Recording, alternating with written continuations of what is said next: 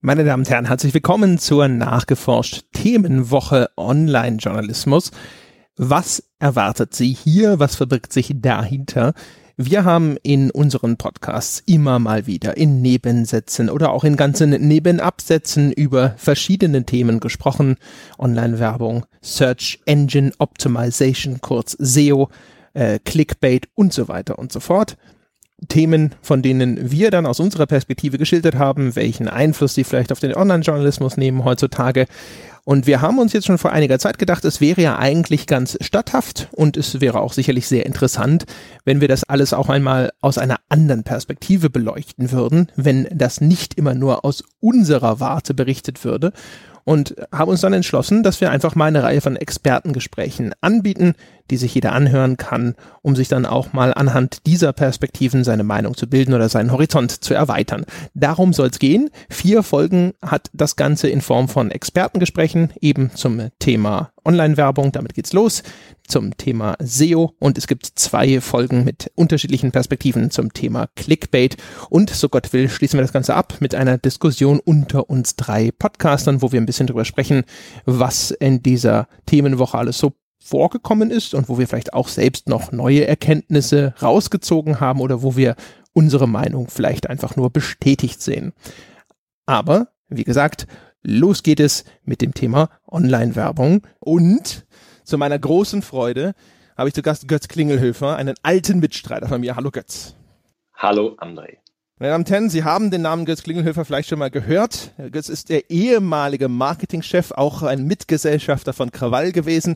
Danach ist er zu EA gegangen, war dort Head of Marketing von EA Games. Danach ist er gegangen zu Nike, dem großen Sportschuhhersteller, war dort Digital Brand Director für Running und Sportswear und inzwischen ist der Götz angekommen bei Danone als Global Director von Content und Community und weil er eben erstens bei einem großen Publisher im Marketing gearbeitet hat, zweitens früher dafür gesorgt hat, dass Krawall viel länger überlebt hat, als es überhaupt je ein Recht gehabt hätte zu überleben, weil er eben ein brillanter Vermarkter ist. Ist er der ideale Mensch, um mit mir über Online-Werbung zu sprechen, plus auch noch jetzt Erfahrung mit unfassbaren Weltkonzernen. Dementsprechend bin ich sehr froh, dass du da bist. Ja, vielen Dank. Ich habe irgendwie das Gefühl, wenn du das so vorliest, dass ich ein ganz großer Schwätzer geworden bin. ja, du bist vor allem alt wahrscheinlich und gesetzt. Ja. Mhm. Und äh, inzwischen fährst du wahrscheinlich so einen alten Benz. Ach nee, den hattest du damals schon. In der Tat, aber äh, lustige Seitengeschichte dazu. Ich äh, fahre eigentlich fast kein Auto mehr, weil ich ja jetzt äh, in Amsterdam wohnen darf und in Amsterdam ähm, bringt das mit dem Auto nicht so viel. Erstens mal kostet es Parken ein Schweinegeld und zweitens mal machst du mit dem Fahrrad oder mit der Straßenbahn eigentlich alles. Ja, dann herzlichen Glückwunsch. Ich habe gehört, die Mieten in Amsterdam sind katastrophal hoch. Stimmt es? Ja, absolutes Schnäppchen. Das liegt äh, unter anderem daran, dass halt ähm, dieser Brexit äh, das Ganze nochmal befeuert hat. Also hier wohnen ähm, oder werden ziemlich viele Häuser gemietet, gekauft, ähm, ohne dass jemand drin ist. Also ich selber habe versucht, hier ein Haus zu kaufen, mehrfach. Und ähm, dann äh, kommen dann Investmentfirmen und die legen einfach einen großen Koffer mit Geld, kommen die quasi mit reingelaufen in das erste, in die erste äh, Besichtigung und dann weißt du schon Bescheid. Ich kann eigentlich wieder rausgehen hier. Die haben das Cash dabei und das Schlimme ist, die lassen die Wohnung leer und keiner zieht ein und in einem Jahr verkaufen sie es für 20 Prozent mehr. Nice. Das geht äh, hier in München übrigens ganz genauso. Habe ich da auch schon gesehen. Die Wohnung, in der ich früher gewohnt habe, da ist auch erst so eine Investmentfirma und dann direkt wieder weiter. Meine Herren, wir sind hier, ja, liebe Zuhörer. Warum reden wir über Online-Werbung? Was hat das überhaupt mit dem Online-Journalismus zu tun? Sie erinnern sich, der Reichweitenjournalismus beklagt sich unter anderem um, über die Nutzung von Adblockern. Es gibt Adblock-Quoten auf großen Webseiten von, keine Ahnung, bis zu 50, 60 Prozent. Und äh, das, da geht natürlich einiges flöten an möglichen Werbeeinnahmen. Und umgekehrt, die Nutzer von Adblockern beklagen sich über zu aggressive Werbung, über schadhafte Werbung, über die Art und Weise, wie Werbung in Webseiten eingebunden ist und so weiter. Da gibt es viele interessante Diskussionen, die sich daran anschließen. Und das ist es, worüber ich mit dem Götz sprechen möchte.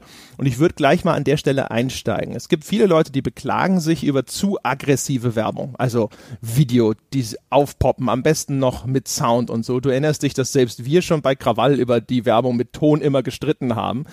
Um, ähm, und es gibt diese Diskussion, dass die Leute sich die Frage stellen, und die finde ich wirklich nachvollziehbar, ist das wirklich Werbung, die einem Produkt nutzt? Weil wenn mich das aufregt, wenn mich das ärgert, man denkt immer als Laie, das müsste doch auch negativ auf das beworbene Produkt abfärben. Ist das wirklich im Sinne des Werbetreibenden?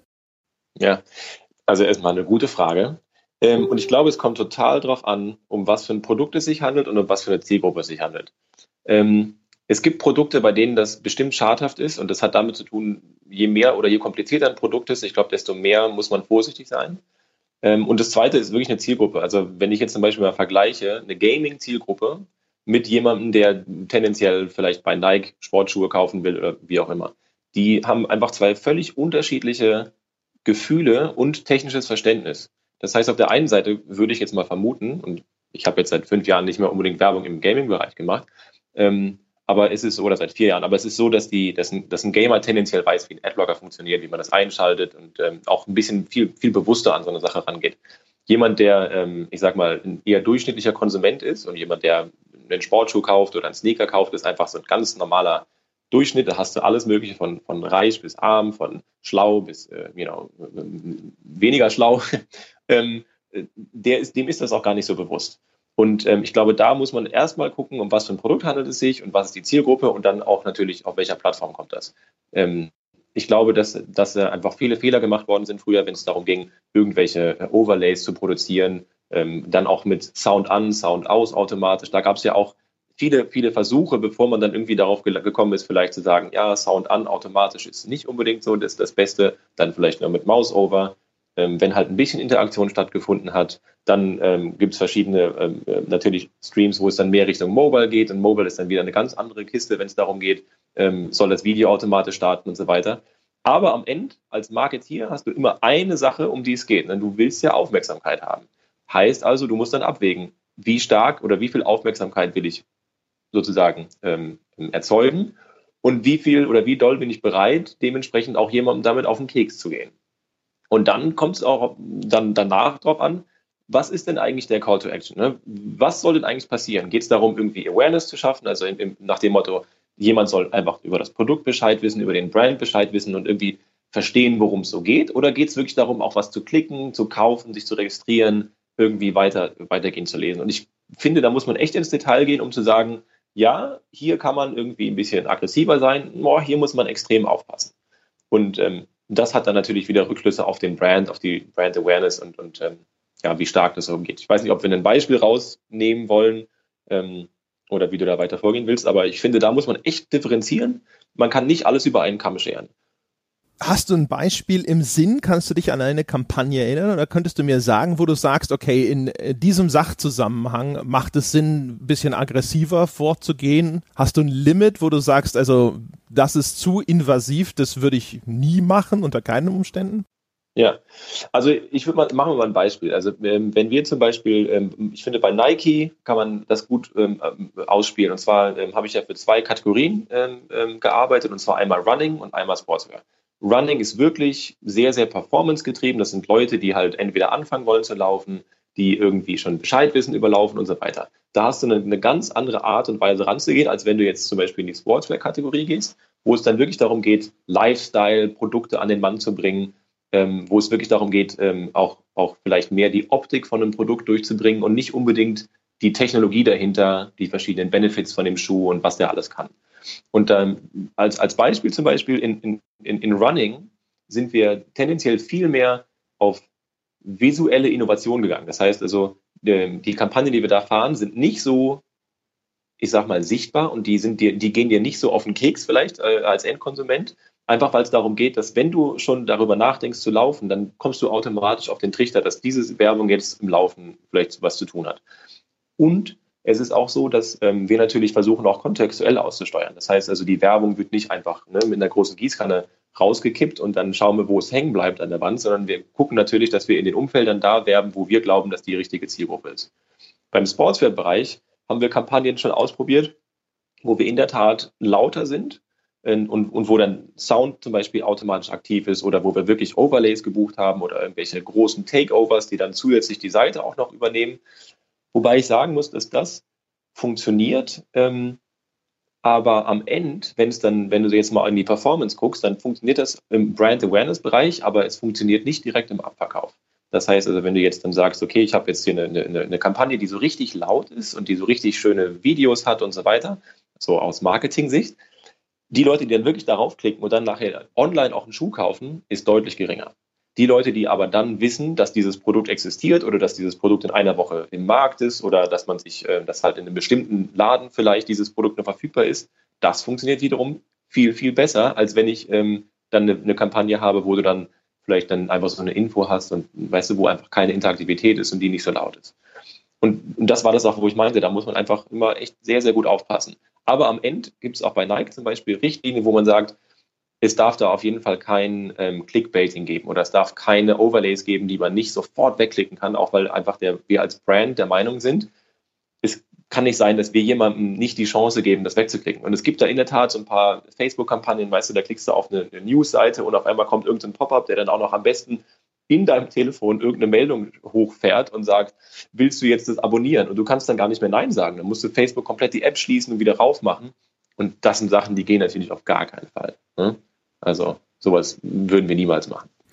Ich übersetze mal das so ein bisschen in diesen Spielekosmos. Das heißt also, wenn es darum geht, dass ich will, dass die Menschen überhaupt wissen, dass mein Spiel existiert, ja, eine Ankündigung oder sowas, das ist vielleicht auch noch nicht der etablierteste Brand auf der Welt, dann ist es wahrscheinlich tendenziell sinnvoller, eine aggressivere Werbung zu schalten, weil es geht ja erstmal darum, überhaupt den Leuten einzutrichtern, guck mal, das Ding existiert, nimm es wahr. Und wenn es dann hinterher darum geht, so eine Launch-Kampagne zu machen, wo es dann vielleicht darum geht, das Ding auch wirklich zu verkaufen, sicher auch nochmal dran zu erinnern, dass es jetzt erschienen ist, dann vielleicht einen Gang zurückschalten. Ist das richtig so? Genau, das ist absolut so. Das ist ein, äh, ist ein gutes Beispiel. Und das Ding ist, was man, was man nicht vergessen darf, ist, dass man heute den, mit den Werbeformaten, die man aussteuert, ja, machen wir mal das Beispiel, was du gesagt hast. Wir haben einen Launch von einem, von einem Gaming, von einem Spiel, wo wir sagen, okay, der Brand ist vielleicht noch nicht so bekannt oder ist vielleicht ein, ein neuer Franchise, der, der, der, der, veröffentlicht wird, ein neues Spiel, gibt nicht irgendwie Teil 2, 3, 4, sondern ist wirklich der erste Teil.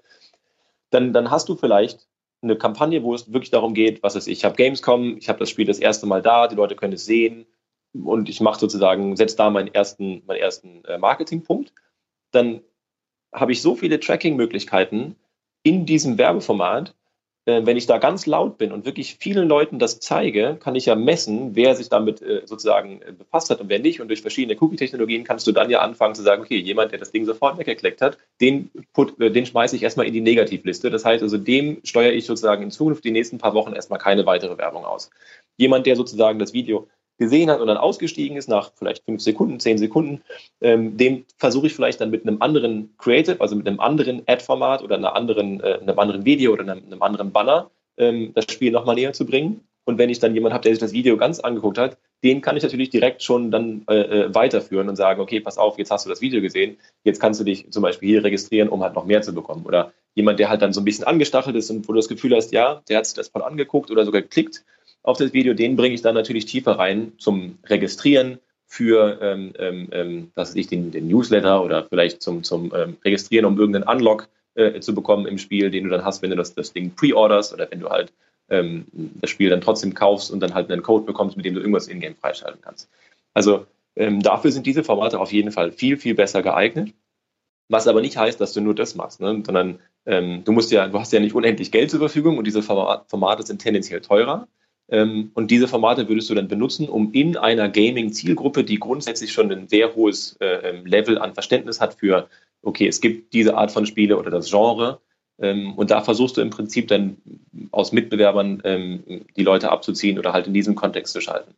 Wenn du dann aber deine, deine Zielgruppe erweitern willst wenn du dann versuchen willst, okay, ich brauche auch Leute, die halt vielleicht äh, neu anfangen zu spielen oder die ähm, die ich jetzt vielleicht nicht über ein Spieleportal bekommen kann oder irgendwelche klassischeren Gaming-Channel, dann kannst du natürlich auch in diesen, in diesen Bereich gehen, wo du dann in diese sogenannten Blind-Netzwerke gehst oder wo du dann Netzwerkbuchungen machst, wo du am Ende als, als, ähm, als Werbetreibender nicht unbedingt weißt, wo mein Ad oder meine Kampagne nachher erscheint, weil sie dann ausschließlich kontextuell gesteuert wird oder auf Zielgruppenebene nach dem Motto, okay, wir suchen männliche äh, Zielgruppe zwischen 17 und 24 ähm, und vielleicht primär in Ballungsgebieten, ähm, dann hast du nicht mehr die Kontrolle und weißt genau, ich erscheine auf der Webseite, der URL und so weiter.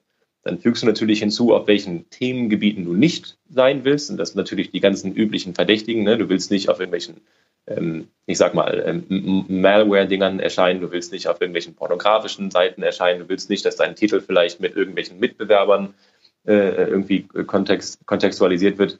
Ähm, und, und da geht es dann wieder von vorne los. Ne? Dann hast du halt etwas leisere Werbeformate, ähm, die aber auch vielleicht interaktiv sind oder die vielleicht auch bedeuten, dass wir dich halt auf irgendeine Webseite und Landingpage oder was auch immer bringen wollen. Und dann geht das ganze Spiel wieder von vorne los. Hat er reagiert, dann kommt das. Hat er nicht reagiert, kommt das. Vielleicht versuchst du es noch ein zweites Mal.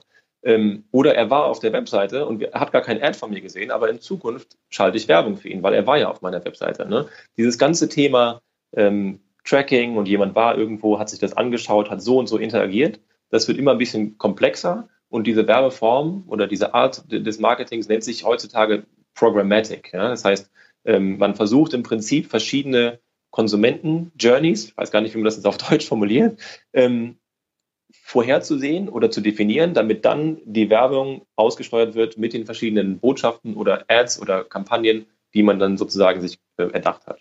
Und dann bleibst du halt dran und guckst, okay, funktioniert das, funktioniert das nicht, warum funktioniert das nicht und dann passt du es an und versuchst es halt dahingehend zu optimieren, dass das, was du halt möchtest, wie gesagt, Awareness von einem Produkt oder Registration oder Besuch meiner Webseite oder Anschauen von einem zweiten Trailer, ähm, was auch immer dann, dann auch passiert. Dieses Thema mit dem Tracking ist ja sowieso was, was den Leuten dann auch immer sehr stark im Kopf ist. Also, um das nochmal so ein bisschen zu resümieren. Also, im, erstens, äh, durch das, durch das Tracking weißt du auch schon, in, zu welchem Grad hat eine Interaktion mit einer bestimmten Werbeform stattgefunden. Das heißt also zum Beispiel, wenn jetzt jemand so ein Video sich länger anschaut oder sogar irgendwas angeklickt hat, dann ist die Chance wahrscheinlich höher, dass er in Zukunft weiter mit diesem Werbemittel konfrontiert wird, weil irgendwo erfasst wurde, so, der hat schon mal Interesse signalisiert, auf irgendeiner Skala höher oder niedriger.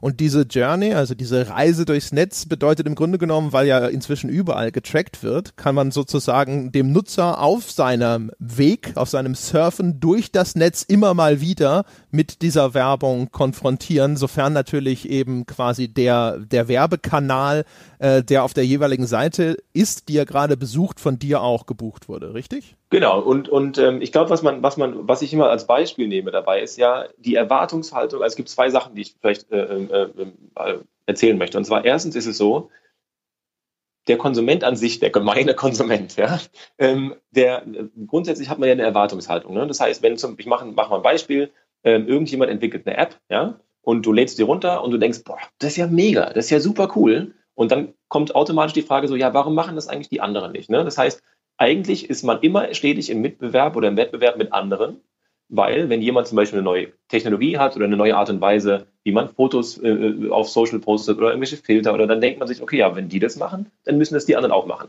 Das heißt, man ist stetig in diesem Wettbewerb, ja. Und das zweite Thema ist, Personalisierung ist ja, ist ja etwas, was meistens oder was eigentlich ja gut für den User sein soll, für den Benutzer.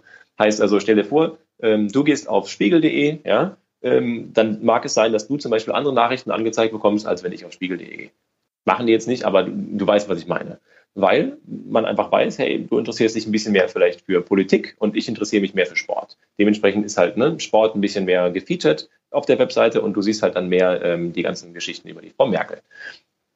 Solange man als Benutzer weiß, dass das passiert und man das ein- und ausschalten kann, ist es für mich persönlich echt ein Service, weil ich habe gar keine Lust, mich durch die ganzen Merkel-Artikel zu, zu, zu klicken, weil ich eigentlich ja nur die Sportsachen sehen will. Und genau das gleiche Modell funktioniert mit der Werbung. Ja, das heißt, ähm, ich persönlich bin eigentlich ein Freund davon, dass Werbung auf mich zugeschnitten wird, weil ich dann einfach den ganzen Crap oder den ganzen, das ganze Zeug gar nicht sehe, für was ich mich nicht interessiere. Jetzt kann man natürlich sagen, auf der einen Seite, okay, ähm, zu viel von diesem Persönlichkeits, ähm, ähm, oder weißt von diesem Zuschneiden der Werbung auf, eine, auf einen Menschen oder auf einen Computer, weil am Ende ist es ja ein Computer oder ein Device, weil zum Beispiel dich, André, zu tracken von Handy zu Computer, das funktioniert, aber das geht auch nur in bestimmten Universen. Meist im Google-Universum geht das ziemlich gut. Aber normalerweise ist es sehr schwer, dass wenn du zum Beispiel auf mobil auf meiner Webseite warst und dann gehst du auf deinen Computer zum Beispiel auf der Arbeit, dass ich dann rausfinde als Werbetreibender, dass du die gleiche Person bist, das ist schon echt deutlich komplexer. Und ähm, worauf ich hinaus will, ist, dass, dass halt die einzige Gefahr ist, dass man überpersonalisiert. Dass du im Prinzip Sachen bekommst, die wirklich dann so einseitig werden, dass du gar nichts anderes mehr siehst. Aber normalerweise sind die Technologien inzwischen schon so weit, dass sie zusätzlich immer Sachen einstreuen, um auch zu gucken, ob es noch andere Themengebiete gibt, die dich interessieren. Auch im Sinne des Werbetreibenden beziehungsweise des Publishers dann. Und ich finde, dass das echt ein Service ist. Also ich finde es eher gut, dass ich sozusagen Werbung angezeigt bekomme, die jemand anders vielleicht nicht angezeigt bekommt, weil der sich dafür gar nicht interessiert. Ja, und vielleicht jetzt mal als Beispiel auch ganz einfach. Ähm, wenn ich jetzt hier bei Danone irgendwann mal vielleicht äh, äh, äh, Werbung für Babynahrung mache, dann ähm, weiß ich zum Beispiel, dass du ähm, jetzt gerade nicht in der Babyplanung bist oder wie auch immer, entweder vom Alter oder was auch immer, dann würde ich dir auch diese Werbung gar nicht erst zeigen, weil warum? Interessiert dich sowieso nicht. Und ich finde, dass das eigentlich eine ganz gute Möglichkeit ist, auch so ein bisschen diese Aggressivität rauszunehmen, weil wenn die Werbung für dich relevant ist, dann bist du auch einfach viel wahrscheinlicher oder viel eher dabei, dich damit zu befassen oder darauf zu reagieren. Hm. Es gibt ja viele Leute, die machen sich große Sorgen, dass durch dieses Tracking ihre Privatsphäre erodiert wird, der gläserne Kunde.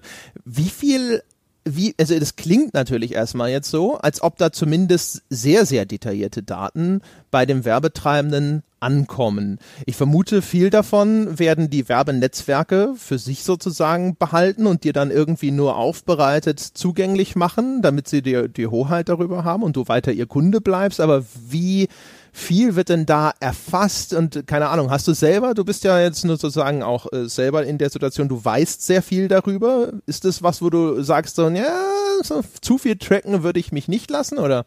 Ja, also ich habe mal, ich habe so ein Tool laufen, wo ich das ein- und ausschalten könnte, aber ganz ehrlich, am Ende mache ich es dann doch nicht. Ähm, also das Allerwichtigste ist, glaube ich, dass man erstmal differenzieren muss. Erstmal ist es so, dass Deutschland als Markt und die Deutschen grundsätzlich mit dem ganzen Thema Daten in der Tat, und das ist kein Vorteil, wirklich viel, viel sensibler umgehen. Ähm, schönes Beispiel ist, als wir ähm, bei Nike zum Beispiel äh, die, die Running-App äh, neu gemacht haben, dann musste man sich dafür registrieren. Das heißt also, früher konnte man sie benutzen, ohne einen Nike-Account zu haben. Ähm, vor einem Jahr musste man das dann machen. Ähm, überall auf der Welt in der Tat war das nicht so ein großes Problem. Das heißt, da waren einer von 100 oder zwei von 100 haben sich vielleicht darüber mal beschwert in dem Kommentar. In Deutschland waren es dann 10 oder 11 von 100, was dann ja schon echt signifikant abweicht. Heißt also, die Deutschen sind sich da einfach viel mehr drüber im Klaren. Ähm, das ist jetzt nicht wertend gemeint. Ähm, aber was ich persönlich immer total wichtig finde, und ich glaube, da verwechseln viele Leute das. Erstens mal bist du ja als Benutzer immer in der Hand von, du hast es in der Hand. Du kannst im Prinzip täglich deine Cookies löschen, möchtest. Du kannst auch, wenn du willst, einfach täglich oder wöchentlich die Tracking-Cookies löschen, die wirklich für Media oder für Werbung benutzt werden. Weil wenn du alle Cookies löscht, dann musst du dich halt immer wieder neu einloggen bei, was weiß ich, Gmail oder bei, dein, bei, bei deinem Podcast vielleicht. Und das ist dann ein bisschen nervig, aber man kann inzwischen echt einfach das Thema ähm, Werbetracking ein bisschen ausschalten. Und natürlich muss man sich dann mit Google ein bisschen detaillierter befassen, weil Google automatisch eingeloggt und dann hast du halt ein Gmail und dann dein Google Search und dann hast du vielleicht ähm, dann auf der anderen Seite hast du Facebook und Instagram und ich bin mir sicher, dass du das schon festgestellt hast, dass du irgendwo auf Facebook vielleicht auf einen ähm, irgendeinen vielleicht einen, einen ähm, ähm, Crowdfunding-Ding geklickt hast und dann bist du auf Instagram und auf einmal siehst du dann das Ad, was dir sagt so, ey, willst du jetzt wirklich dieses ähm, äh, was weiß ich Gadget, das du da gesehen hast, kaufen? Und dann denkst du dir schon so, hm, komisch, ich war eben auf, auf meinem Computer, war auf Facebook eingeloggt und dann habe ich nach, und, ah, und jetzt kriege ich auf einmal auf meinem Handy ein Instagram-Ad eingespielt, wo ich dann genau das gleiche nochmal sehe. Das ist dann so ein bisschen komplizierter, weil natürlich Facebook und Instagram und so weiter das dann irgendwie eine Suppe ist. Da ist es nicht mehr ganz so einfach, das zu verhindern, ähm, aber auch möglich. Du kannst das auch äh, ausschalten. Und ich finde, da sollte man dann differenzieren. Das ist halt eine sogenannte Device- ähm. Ne? Das heißt, man folgt ja nicht dir als André Peschke, sondern man folgt ja de facto eigentlich deinem Computer oder deinem Telefon. Und das kann man jederzeit löschen und dann ist die Connection total gelöscht. Das heißt, wenn du deine Cookies auf deinem Computer löscht, habe ich keine Möglichkeit, die Informationen, die ich vorher gesammelt habe, wieder mit dir zusammenzubringen. Es sei denn, ich habe in meinen Datenschutzrichtlinien und der Webseite das so erklärt, dass wenn du dich dann wieder einloggst bei mir, ich dann sozusagen den Rückschluss wieder machen kann. Aber das ist in Deutschland sehr, sehr schwierig und da musst du wirklich super, super detailliert mit den Daten aufpassen, dass das dann auch möglich ist. Aber ich glaube, die Leute verwechseln immer das persönliche Verfolgen mit, dass eigentlich nur das Gerät verfolgt wird. Und dass sie einfach vielleicht nicht verstehen, dass man das ganz, ganz einfach löschen kann. Also mir geht es auch auf den Keks, wenn ich einmal, wenn du einmal auf Booking.com gewesen bist, und Booking muss man sagen, ne, ist die Firma auf der, also die, die weltweit beste Firma und auch der weltweit größte Kunde von Google, die das Thema Tracking wirklich absolut perfektioniert haben. Tracking und dieses sogenannte FOMO. Ne? Fear of Missing Out ist so ein schönes Marketingwort, wo du im Prinzip, du kommst auf Booking.com, dann wird dir angezeigt, dass die wissen, wo du jetzt bist. Dann suchst du ein paar Sachen und dann verfolgt dich ja die Werbung wirklich von A bis Z.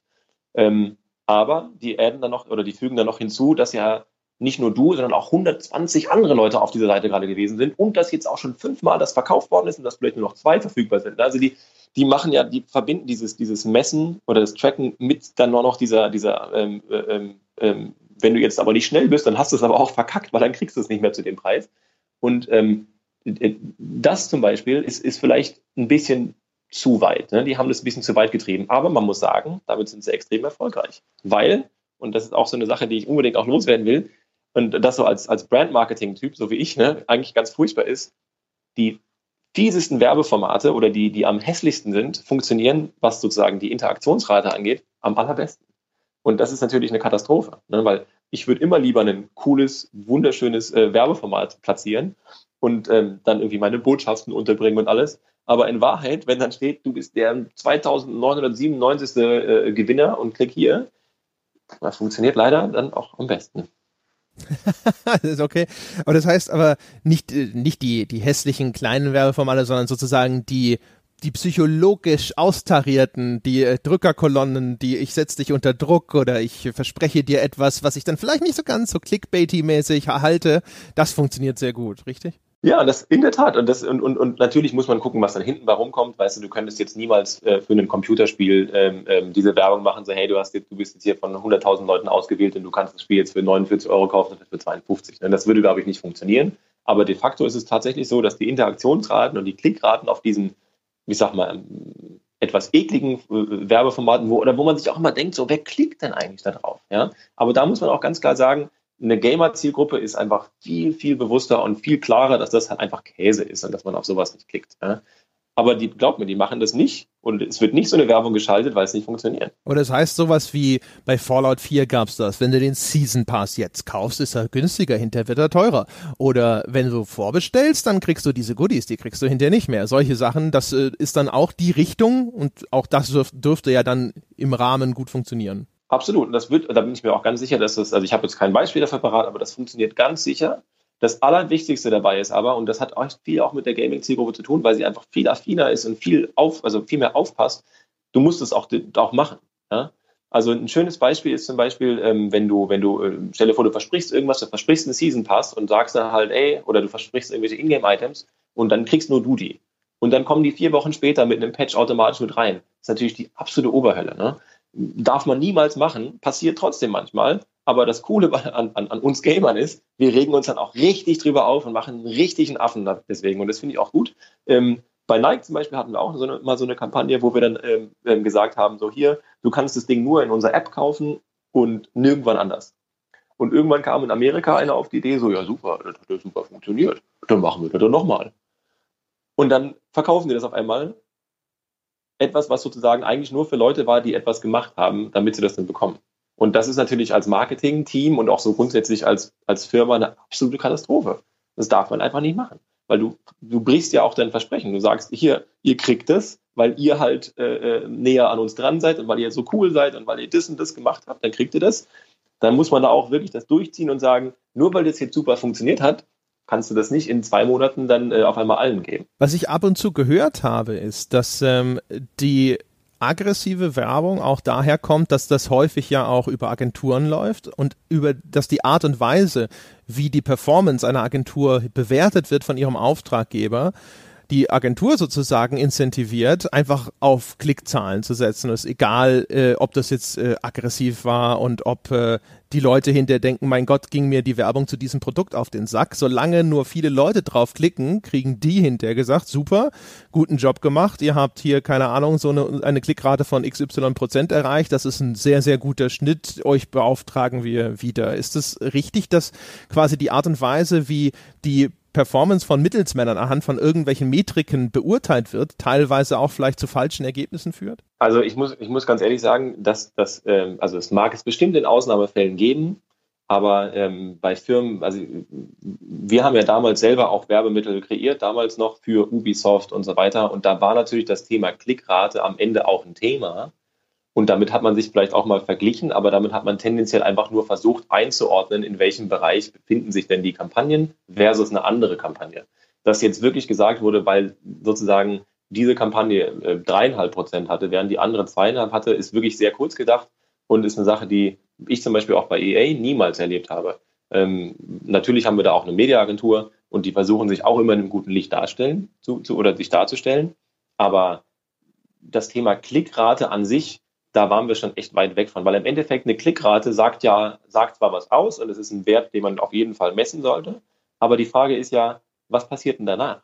Wo klickst du denn hin und was passiert dann? Das heißt, es ist eigentlich viel relevanter zu sagen, okay, ich habe ähm, ein einfaches Beispiel, du hast 100.000 Mal dieses Format ausgestrahlt und hast 2% Klickrate und dann passiert auf der Webseite das und dann hast du das gleiche mit 100.000 Mal da ausgestrahlt und dann hast du 5% Klickrate. Wenn aber am Endeffekt von den 2000 Leuten auf dem ersten Beispiel sich irgendwie 1000 registriert haben und beim zweiten Beispiel haben 5000 geklickt, aber es haben sich nur 500 oder auch 1000 registriert, dann weißt du ja ganz klar, bessere Klickrate hat am Ende aber nichts mit dem, mit dem Incentive oder dem, dem Call to Action zu tun oder dem, was ich dann nachher haben möchte. Oder zum Beispiel die Leute, die über die eine Seite gekommen sind, hatten, haben zwar weniger geklickt, aber die waren viel länger auf der Seite, haben sich mehr Seiten angeschaut, haben sich noch weitere Videos angeguckt, was weiß ich das ist viel, viel relevanter. Ne? Das ganze Thema das nennt sich Content Engagement. Ja? Also wie interagierst du denn wirklich dann mit den Inhalten, die ich da positioniert habe? Oder ein schönes Beispiel ist auch, ähm, wenn du jetzt von der Klickrate mal weggehst und sagst, okay, die Klickrate ist gar nicht so relevant. Was äh, auch höchst spannend ist, ist, wenn du Kampagnen schaltest und die Leute gar nicht darauf reagieren, du aber auch immer siehst, dass sozusagen das Spiel oder das Produkt im Search massiv hochgeht. Heißt also, ähm, machen wir ein Beispiel, stell dir vor, du bringst ein Spiel auf den Markt, das heißt äh, Peschke 2000, ja, ähm, und du hast eine riesen Kampagne am Laufen, dann vergleiche ich auch immer oder würden wir immer vergleichen, ähm, wie ist sozusagen der, der, der Einfluss auf die Anzahl der Suchanfragen in Google. Fangen die Leute auch mal an, nach dem Produkt zu suchen oder nach einem bestimmten Feature in dem Spiel oder nach irgendeinem bestimmten Charakter oder was auch immer in der Kampagne vorgekommen ist. Und da gibt es dann auch wieder massive Unterschiede. Kann sein, dass die Klickrate unterirdisch ist und Leute sagen, oh mein Gott, das hat aber gar nicht funktioniert. Aber in Wahrheit ist äh, äh, Search auf einmal irgendwie vier oder fünfmal so hochgegangen. Ähm, dann ist auch wieder alles in Ordnung. Also dann, und, und, und da sind auch die, die Marketingmenschen oder die Agenturen heutzutage, glaube ich, echt weg von. Also würde mich sehr wundern, wenn das noch ein ernsthaftes Thema wäre. Okay. Andere Theorie nochmal. Du hast ja vorhin erklärt, dass äh, die Werbung sich auch danach richtet, was für eine Zielgruppe das ist. Jetzt haben wir schon festgestellt, okay, der Gamer ist eine technikaffine Zielgruppe, kennt sich wahrscheinlich auch gut aus mit Themen wie Adblocker, reagiert vielleicht auch auf invasive Werbung etwas empfindlicher als eine Zielgruppe von, keine Ahnung, ne, Mom and Pop, die zu Hause im Internet surfen. Liegt es daran vielleicht auch, dass die Werbung inzwischen eigentlich primär nicht mehr mit dem Ziel einer Spiele-Webseite entwickelt wird, sondern eben für irgendwelche großen General Interest Portale oder ähnliches, weil sich sozusagen die, die, die Mainstream-Spieltitel gar nicht mehr so sehr an das Fachpublikum, sondern an diese große Allgemeinheit richten und dass dann halt aber auf der Spiele-Webseite dieses gleiche Werbemittel auch ausgespielt wird, dass da gar nicht mehr noch speziell ein angepasstes angefertigt wird und dass das da einfach nicht mehr so gut passt. Hm. Also das ist eine gute Frage, kann ich dir nicht so, nicht so direkt beantworten. Wenn ich in Verantwortung dafür wäre, dann würde ich auf jeden Fall einen Teufel tun und auch nur irgendwas Gleichwertiges da schalten.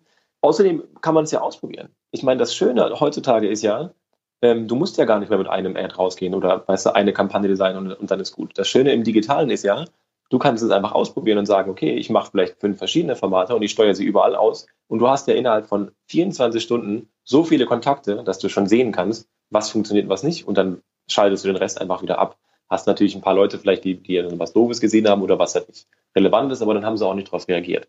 Also ähm, ich kann mir schon vorstellen, dass es immer noch oder dass es halt Leute gibt oder Kampagnen gibt, die so spät kommen oder weißt du, wo, wo einfach nicht die Zeit ist, das anders anzupassen, wo du dann wirklich das gleiche Format über verschiedene Seiten ziehst.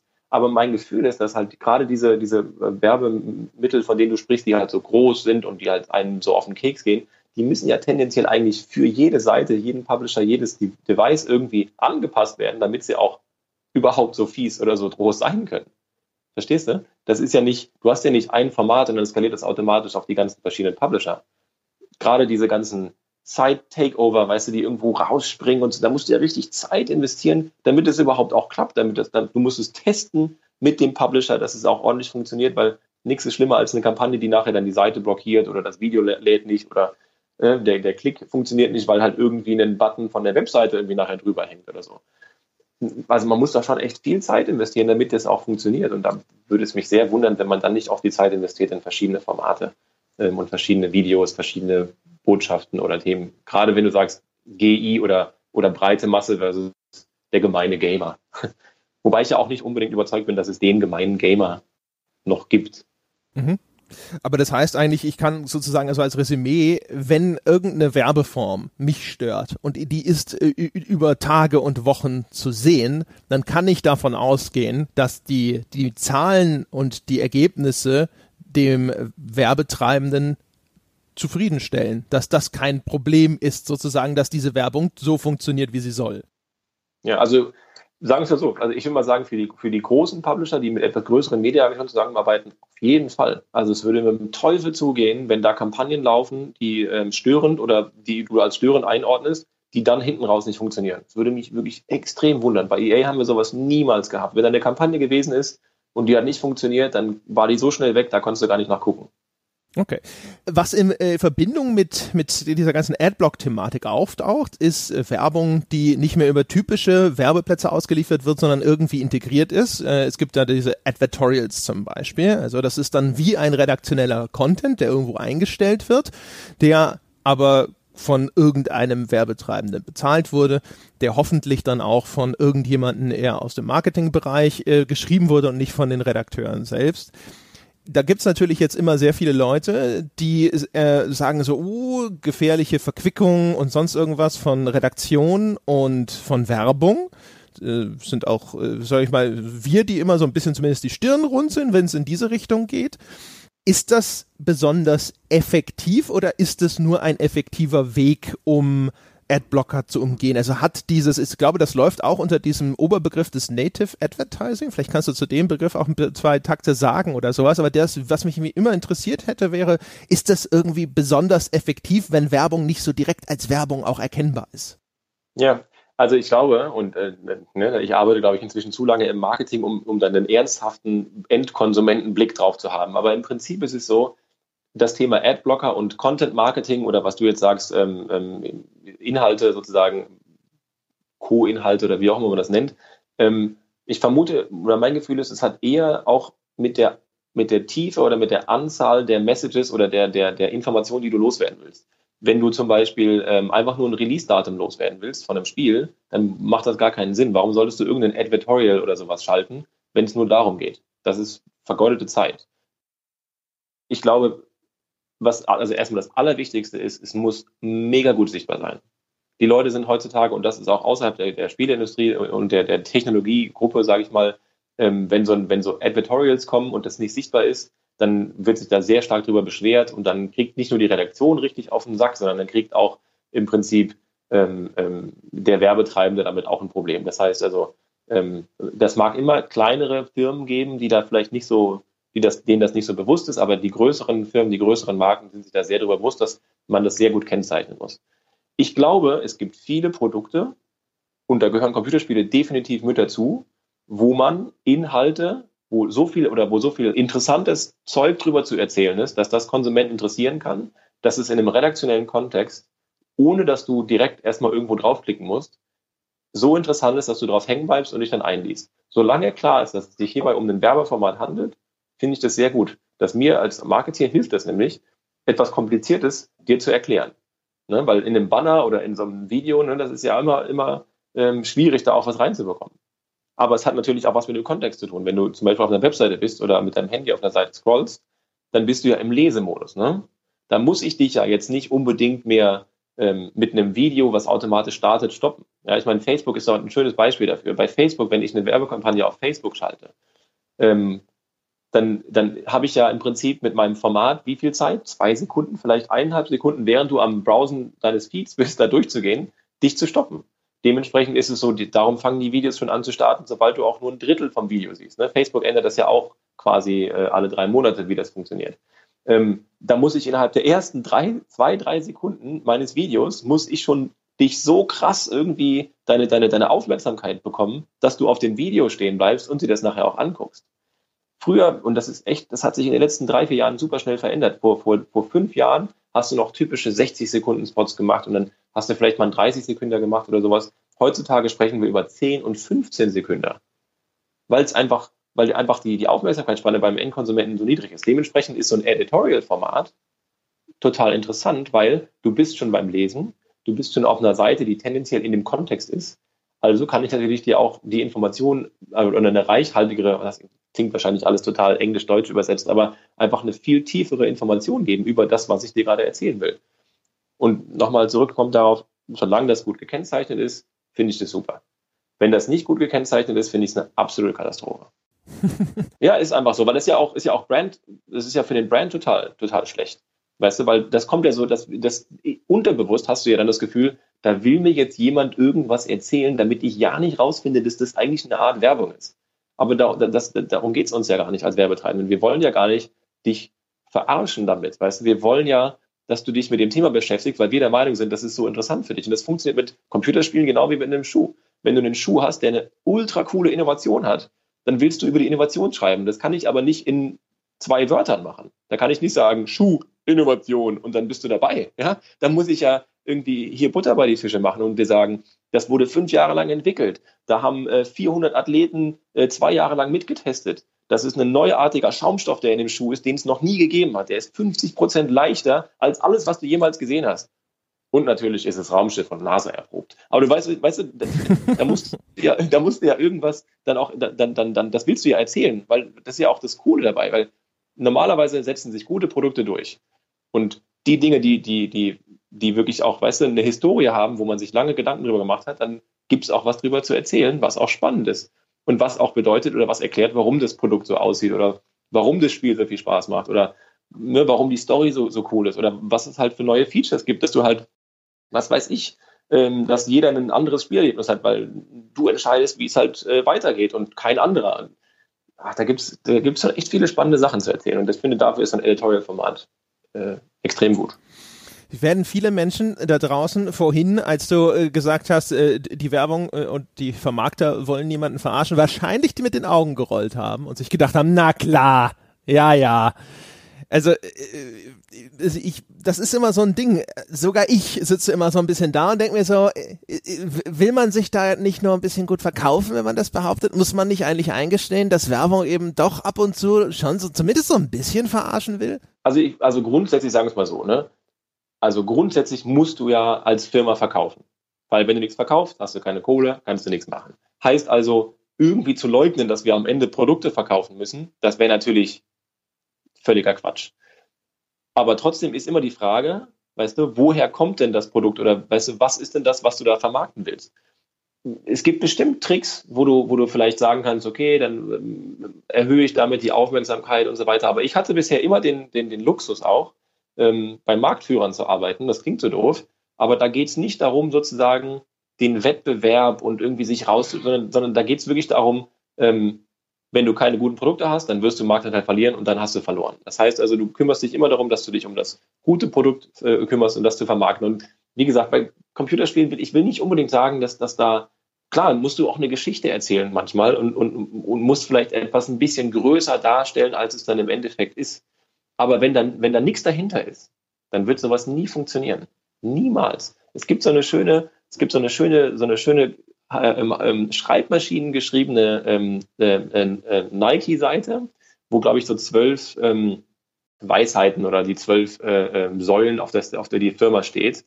Und da ist eine, ähm, ich weiß gar nicht, ob man da offiziell darüber reden darf, aber da, da steht so, so sinnbildmäßig, solange das Produkt funktioniert und du es für den Konsumenten entwickelst, wirst du auf jeden Fall scheiße Geld damit verdienen. Und daran glaube ich echt. Wenn das Produkt gut ist, wird es sich auf jeden Fall verkaufen. Wenn jemand zu mir kommt und sagt, hey, wir haben hier ein Produkt, was irgendwie nicht gut funktioniert oder irgendwas, dann hast du natürlich ein Problem. Dann musst du dir überlegen, ja, ist das A die Firma, für die ich tätig sein will? Ähm, und und äh, will ich dann wirklich anfangen, mir irgendwas, äh, äh, ich sag mal, aus dem Arsch zu ziehen, um irgendjemand dafür zu überzeugen, dass es dann doch aber cool ist.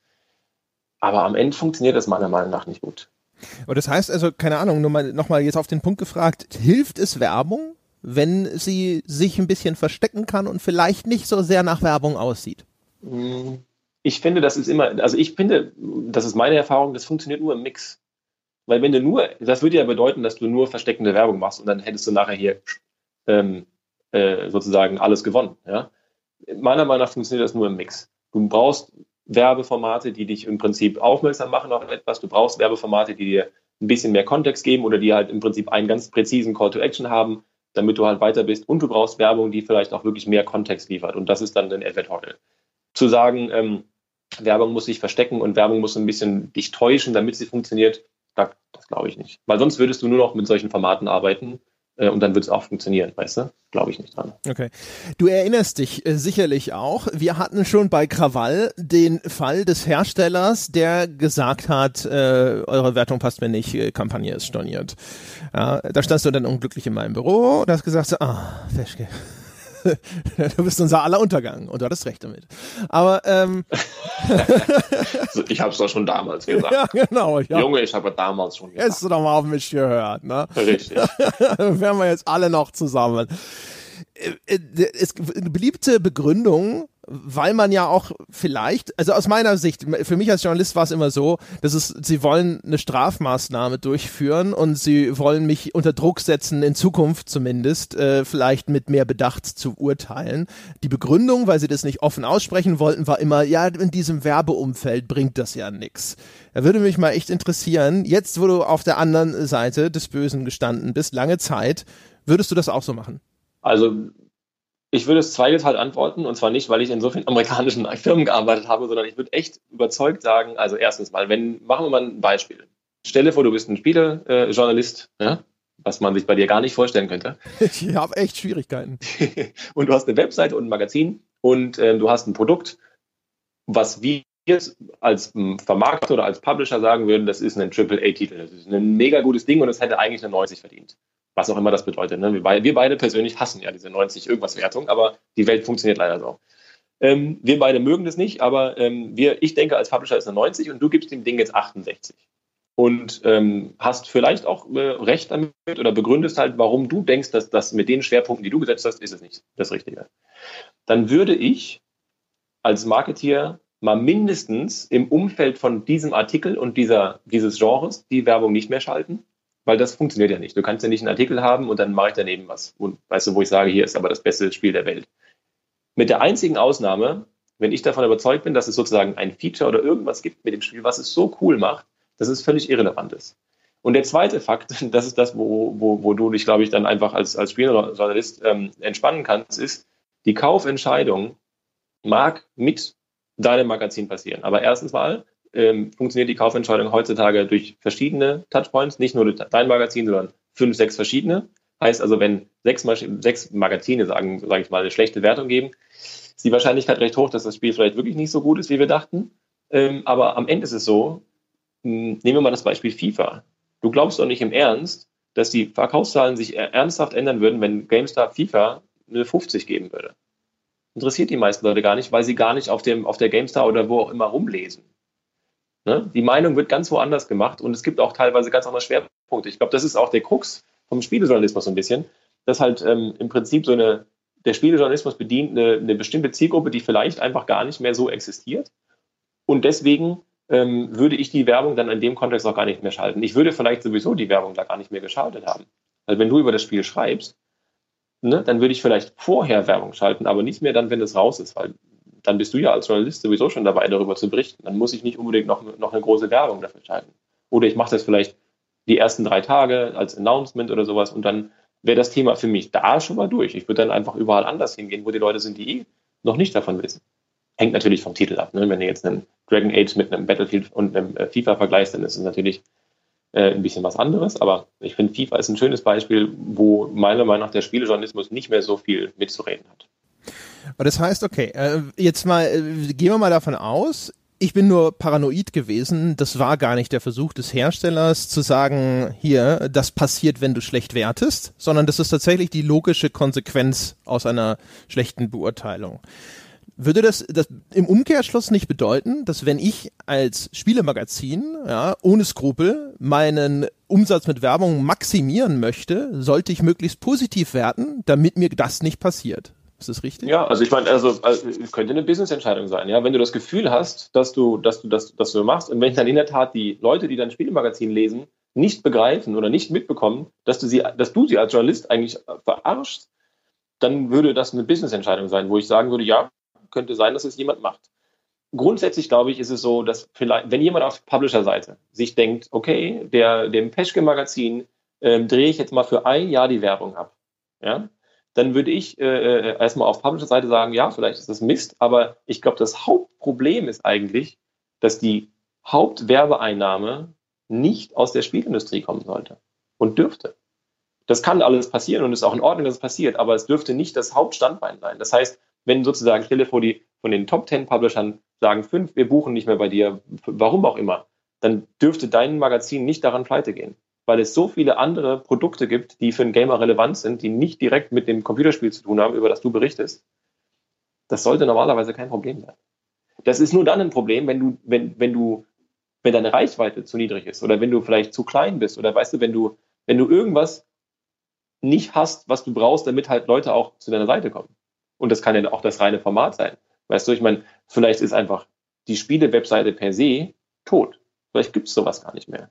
Und das Ganze wechselt mehr zu, was du jetzt machst mit dem Podcast oder zu Leuten, die, ähm, vielleicht ein, blödes Beispiel, aber die halt einen Instagram-Channel haben und im Prinzip nur noch ähm, Games Kurzreviews machen und äh, äh, da holen sich die Leute Informationen die Welt ist einfach so viel komplexer geworden, dass wenn dein Geschäftsmodell daran abhängig ist, ausschließlich aus einer Industrie befeuert zu werden, ich glaube, dann hast du sowieso ein ganz anderes Problem. Aber das ist ja tatsächlich das, was man immer noch nach wie vor beobachten kann. Wir bei Krawall, da kannst du, hast du natürlich schon gesagt, wir waren wahrscheinlich einfach zu klein. Aber ich bin ja auch immer hochgelaufen und habe gesagt so, wieso kriegt ihr es denn nicht hin, dass wir wenigstens Werbung auch aus dem Bereich Film kriegen? Oder weiß der Geier was, wir haben doch junge Menschen auf der Seite. Es muss doch auch andere Branchen interessieren und trotzdem wenn man sich anschaut, was auf Spielewebseiten läuft und so, der Großteil der Werbung kommt ja nach wie vor einfach nur aus der Spieleindustrie, wo dann die hier im Podcast von uns oft beklagten Interessenkonflikte lauern. Ja, also das Ding ist, du hast eben schon gesagt, zu Recht, es hat mit der, mit der Reichweite zu tun, aber was, glaube ich, auch ein Riesenunterschied ist zu dem, was wir damals gemacht haben,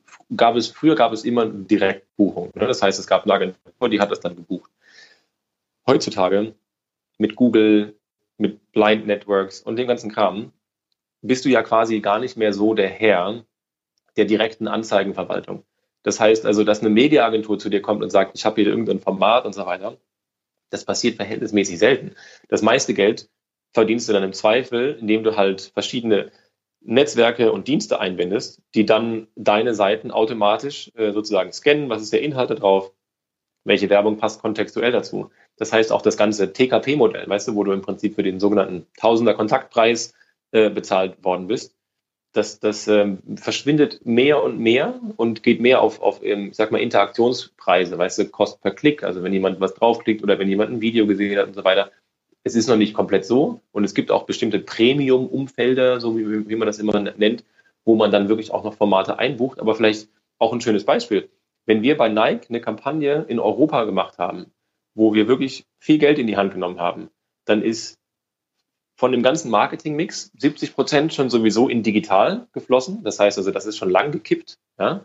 Und von diesen 70 Prozent sind weit über die Hälfte auch direkt in Programmatic und Search geflossen. Was bedeutet, dass diese direkten Buchungen mit so einem Site-Takeover, weißt du, wo du dann halt äh, irgendwas machen musst, ähm, vielleicht nachher ein oder zwei Seiten pro Land betroffen haben. Ich glaube, dass diese Einnahmequelle äh, aus diesen Direktbuchungen tendenziell sich ein bisschen äh, immer weiter ähm, quasi legen wird. Und das ist meiner Meinung nach auch gut so. Ne? Ich, bin, ich bin einfach ein großer Freund von Performance. Heißt also, ähm, wenn ich Werbung schalte, dann gibt es natürlich immer dieses Awareness-Thema und Brand Awareness und Leute und so weiter. Ne? Aber inzwischen kannst du auch das später in der Performance runterrechnen. Wie ich es als Beispiel gesagt hatte, schaltest ein großflächiges Ad, niemand klickt drauf, aber Search geht hoch. Oder der Traffic auf deiner Webseite geht hoch, ähm, aus, aus was auch immer für einem Grund. Aber normalerweise kann man das gut inzwischen mit den verschiedenen Formaten wieder in den Kontext bringen. Und deswegen glaube ich, dass diese großen Formate ähm, immer mehr verschwinden. Und das ist natürlich eine einfache Sicht, weißt du, aus, aus, aus meiner Sicht, weil ich bin derjenige, der dann im Endeffekt mit verschiedenen anderen äh, Leuten entscheidet, wo wir Werbung schalten. Ähm, und ich bin nicht der, der es verkaufen und vermarkten muss. Aber ich glaube schon, dass sich das äh, immer weiter ändert, weil warum auch? Ne? Ich meine, warum sollte man Geld für Werbung bezahlen, die dann vielleicht nicht so gut funktioniert? Diese, genau diese Premium-Geschichten, also sowas wie so Brand-Gates und Landing-Pages und so, das sind ja tatsächlich aber die Sachen, wo dann häufig nochmal echt ein großer Batzen Geld auf einmal reinkommt für die größeren Portale. Während natürlich die, diese ganzen Google und andere Ad-Networks, das läuft kontinuierlich und damit vermarktest du dann halt sozusagen auch deine gesamte Reichweite, minus die Adblocker sozusagen. aber das ist halt ziemlicher Kleckerkram, wenn das jetzt auch noch wegbricht und so. Keine Ahnung, also du wirst das ja auch von deiner Seite aus sehr gut mitverfolgen können. Man hat häufig den Eindruck, Online-Werbung äh, wird irgendwie immer nur noch günstiger und man braucht immer mehr und immer größere Reichweite, um damit wirklich signifikanten Umsatz zu machen. Das würde das ja noch verstärken. Ja, absolut. Aber ich meine, du musst, ich glaube, ich würde das Pferd von der anderen Seite aufrollen. Weil ja, du kannst sagen, das ist ein Premium-Umfeld, ich habe eine Redaktion, die ich bezahlen muss und so weiter. Du musst aber auf den, dann auch die Werbetreibenden Sicht sehen. Ne?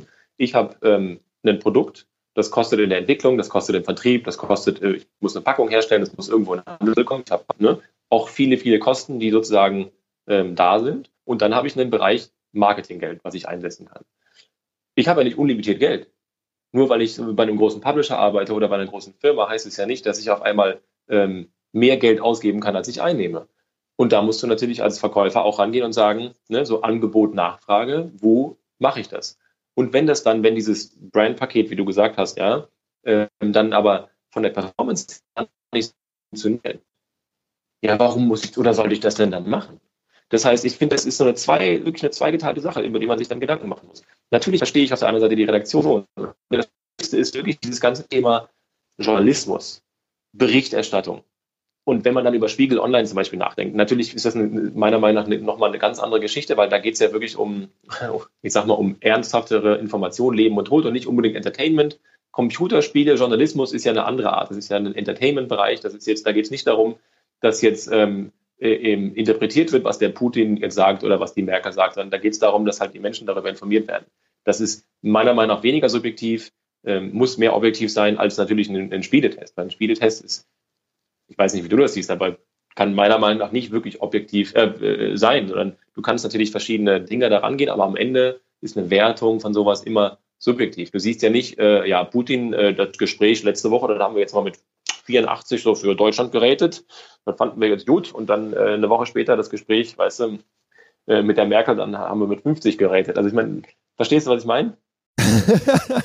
ja, aber nur, nur noch mal, also und darauf will ich so ein bisschen dann hinaus, perspektivisch bedeutet das ja entweder, äh, wenn, also der, der, der etablierte Spielejournalismus, wie wir ihn kennen, der ja über eben Reichweite und Werbung finanziert wird, der hat dann ja nur zwei Chancen. Entweder er muss seine Reichweite nochmal weiterhin massiv steigern, jetzt in die Zukunft gedacht, oder er muss hoffen, dass er von diesem vergleichsweise, du hast ja vorhin schon gesagt, dass das dann wirklich nur ein kleiner Teil des Werbebudgets ist, der in diese Richtung fließt, dass er von diesen wenigen großen Buchungen oder irgendwelchen Eventaktionen oder eben diesen aufwendigen Werbeformen was abbekommt, von denen es ja zumindest tendenziell immer weniger gibt, weil das andere für dich als Ver Vermarkter einfach sozusagen von der Preisleistung her viel besser ist. Ja, und, und man muss aber sagen, das, das ist nicht rein äh, Preis-Leistung und dann ähm, ähm, sozusagen kaufe ich günstiger ein und habe aber auch am Ende weniger Leute, die sich dann sozusagen äh, die dem Ganzen dann sozusagen ausgesetzt sind. Ne? Sondern mir geht es ja wirklich auch darum, dass ich nicht daran glaube, dass diese Art der, der Werbe, des Werbeformats bestehen kann mit diesem hohen Preis, weil am Endeffekt nicht das bei rumkommt, was ich als, als äh, äh, Verkäufer oder als, als Publisher brauche. Ne? wenn du halt viel Geld ausgeben musst für eine, ein, ein großflächiges Format, was dann aber nicht dazu führt, dass mein Produkt mehr gekauft wird, dann kann ich das ja nicht verantworten. Ich habe ja auch eine Verantwortung der Firma gegenüber, dass das funktioniert. Genauso wie natürlich ein, ein Publisher oder ein, ein Webseitenbetreiber die Verantwortung hat, seine Leute zu finanzieren, gar keine Frage. Ich habe, glaube ich, keine Antwort darauf, was das für den Spielejournalismus bedeutet. Ich kann nur jeden Marketeer verstehen, der sagt, naja, warum soll ich denn so ein großflächiges Format denn überhaupt noch buchen, wenn es so teuer ist? Ne? Oder wenn sozusagen das, worauf ich Wert lege, dann hinterher gar nicht mehr rumkommt. Und da, wie gesagt, es gibt groß, ich bin, ich, es gibt ja diese zwei großen Streams, ne, was ich eben schon gesagt habe, Brand Marketing und Performance Marketing und ich tendiere tendenziell mehr auf die rechte Seite, also zum Thema Performance. Aber ähm, ich bin fest davon überzeugt, dass man Brand Marketing immer irgendwie wieder messbar machen kann. Und das heißt dann nicht unbedingt, dass man äh, äh, äh, Äpfel mit Birnen vergleicht, ne? aber es heißt trotzdem, dass wenn ich so ein großflächiges Werbeformat mache und es erzeugt das, was ich will, und zwar in einem Premium-Umfeld ganz bestimmte Leute aufmerksam machen auf ein Produkt, das sie dann auch wirklich hinterher kaufen, dann muss sich das trotzdem rentieren. Und wenn das nicht funktioniert und wenn sich das nicht rentiert und wenn sozusagen ein anderes Werbeformat mehr Einfluss auf meinen Abverkauf oder auf meine Registration oder auf meine Community oder auf die Konversation ähm, sozusagen äh, Einfluss hat, ja, dann äh, sorry, dann kann ich das nicht buchen. Ja? Und ähm, ja, aber ich habe keine Antwort darauf, was das bedeutet für eine GameStar oder, oder was es bedeutet. Meiner Meinung nach muss einfach die, die ähm, ich glaube, die Formatfrage da geklärt werden. Ja? Die Leute sind ja überwiegend auf ihrem Handy und alle Leute, die jetzt noch aktuell sagen, Mobile First, sind ja die Leute, die, die jetzt schon wieder verschlafen haben, dass das ganze Thema irgendwann Mobile Only heißt. Und ähm, das ist vielleicht nicht heute so, aber das ist in ein, zwei Jahren ähm, noch viel stärker, als es jetzt so ist. Mhm. Ähm, was, ist, was wir auch immer wieder sehen, ist, äh, wie stark sich das diversifiziert hat. Das hast du vorhin auch schon mal angesprochen. Das will ich nur noch mal konkret äh, ansprechen. Und zwar du hast ja selber schon gesagt, also erstmal für große Mainstream-Titel ist eine Spiele-Webseite nicht mehr der zentrale Punkt, wo man das bewirbt oder sowas. Wir haben umgekehrt jetzt noch die ganzen YouTubes, äh, äh, die, wo halt, keine Ahnung, teilweise Hobbyisten, teilweise auch inzwischen professionelle Entertainer unterwegs sind und dann eben Spiele spielen und quatschen oder über Spiele berichten. Das heißt, du hast diese ganzen Influencer, wie man sagt. Das heißt, ein Teil des Geldes wandert in dieses Influencer-Marketing.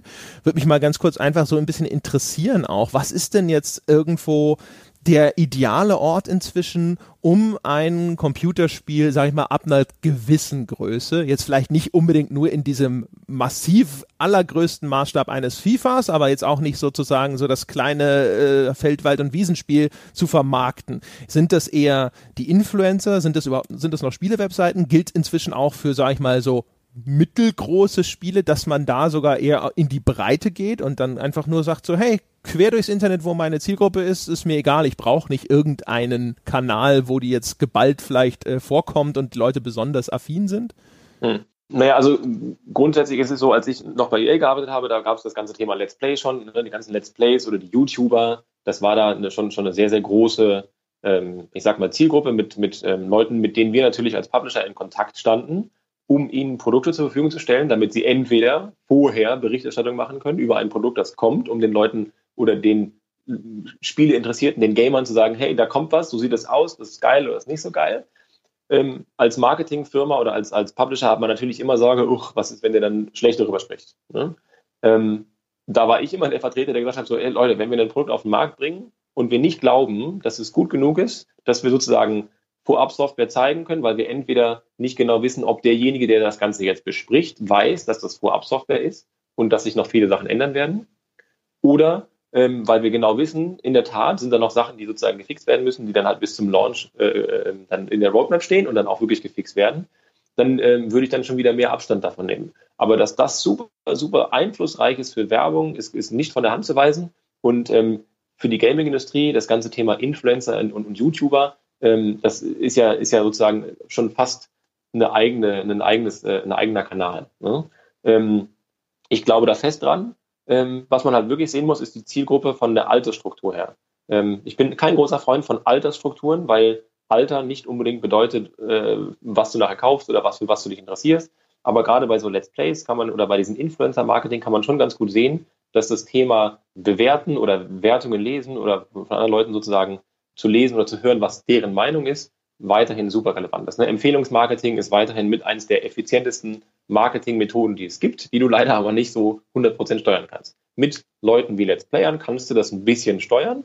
Ähm, und du siehst halt ganz klar, dass halt so von, ich sag mal, 13, 14 bis 20, 22, 25, ne, da gibt es sehr, sehr viele Leute, die sehr viel Wert legen auf die Meinung eines anderen und dementsprechend dann auch Käufe tätigen. Es ist so, so, weißt du, wenn du mir vor zehn Jahren gesagt hast, ähm, hier, du musst dir den, den äh, ähm, gekühlten XYZ-PC kaufen und das ist super und dann ist das hier ein cooler Masterlüfter und nicht der und der, weißt du, dann hätte ich da gar nicht groß rumgemacht, dann wäre ich sofort in den Laden gegangen und hätte mir das Ding auch gekauft.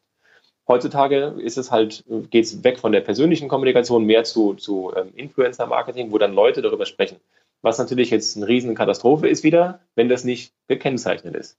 Ähm, und da ähm, ist, glaube ich, die, die, die, ich sag mal, die, die, die Jugend von heute, die sich das anschaut, manchmal nicht so wirklich im Klaren, dass es sich sehr, sehr viel um Werbeplatzierung handelt. Und das, da bin ich auch strikt dagegen. Und da gab es auch bei EA damals schon ähm, die, die äh, Ansage, dass alle unsere Sachen, die wir mit Let's Plays äh, oder Let's Playern machen, dass es ganz klar äh, gekennzeichnet werden muss, dass wir denen das Produkt kostenfrei zur Verfügung gestellt haben.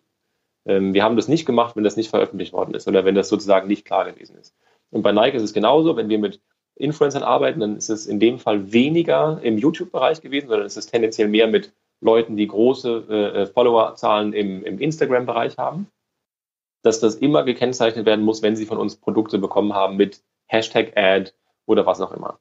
Und da muss man ganz klar sagen, das funktioniert sehr, sehr gut, aber es ist nicht direkt messbar, weil die wenigsten Leute klicken dann tatsächlich auch wirklich, weißt du, auf den Link im Produkt. Manchmal ist der Link gar nicht drin, manchmal wird nur der Produktname genannt und so weiter. Aber du kannst es massiv sehen, wenn solche Kampagnen starten, ähm, weil wir sie auch manchmal gestartet haben, ohne andere Werbemittel reinzubringen, auch um zu sehen, wie funktioniert das denn überhaupt.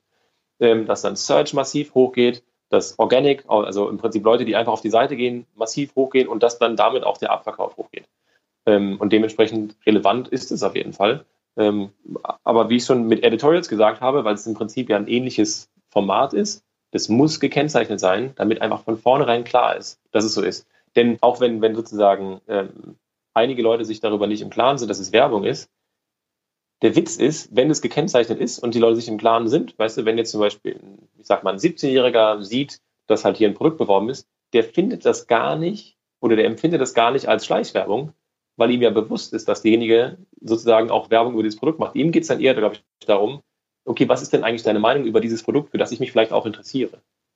Und dann geht es wirklich um den Inhalt und nicht darum, dass halt jetzt äh, hier der und da das und das gemacht hat.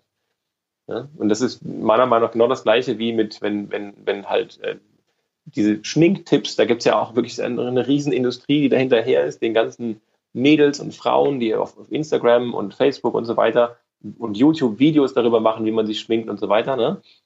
Den, der Industrie ist es bewusst, dass das ein sehr, sehr guter Marketingkanal ist, aber den Konsumenten, die sich den Kanal an, anschauen, die sind natürlich auch schon im Klaren darüber, ähm, dass das jetzt nicht äh, ein Mädel ist, die in den Laden gegangen ist und sich jetzt mal selber hier den ausgesucht hat und sich auf die äh, Nase schmiert, ähm, ohne dass sie davon irgendwas hat.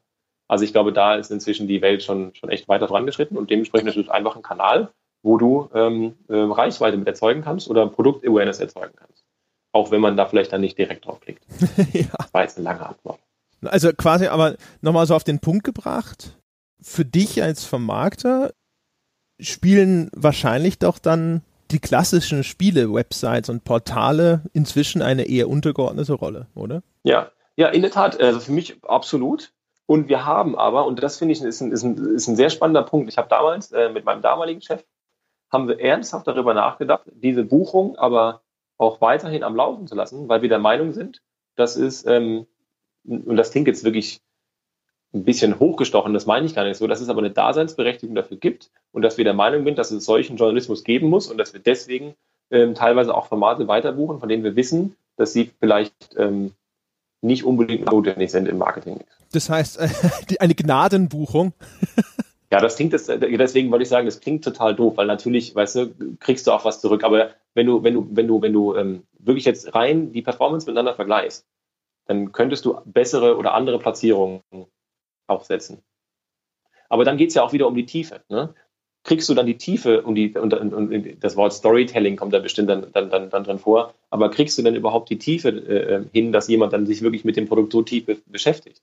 Und dann hängen ja noch viele andere Sachen dazu, weißt du, Walkthroughs und, und all, alle, alles Sachen, die auch nach einem Produktverkauf vielleicht noch relevant sind. Weißt du, es gibt ein Update, jemand war irgendwie angepisst, irgendwas hat nicht funktioniert und dann gibt es einen Patch, aber es sagt dir keiner und dann stolperst du drüber und dann schreibt dann der Patchgeber vielleicht, hey, endlich nach x Wochen ist es denn behoben und jetzt ist es richtig geil. Weißt du, da gibt es ja schon auch echt noch andere Dinge, ähm, äh, die, die, warum man vielleicht so ein Magazin liest. Und nicht nur, um jetzt mal rauszufinden, okay, was ist denn jetzt die Wertung von äh, Dragon Age? Ja, ja, genau. Nee, äh, nur, weil, wie gesagt, dann, äh, ich will das mal resümieren, weil nicht, dass die, damit die Menschen sehen, dass das nicht hinterher nur äh, irgendwo so die, unsere gefärbte, verbitterte äh, Meinung der Altjournalisten ist. Also das heißt aber doch, eigentlich befindet sich ein reichweitenfinanziertes Portal in der Situation. Es ist immer noch größtenteils angewiesen auf Werbung aus der Spieleindustrie.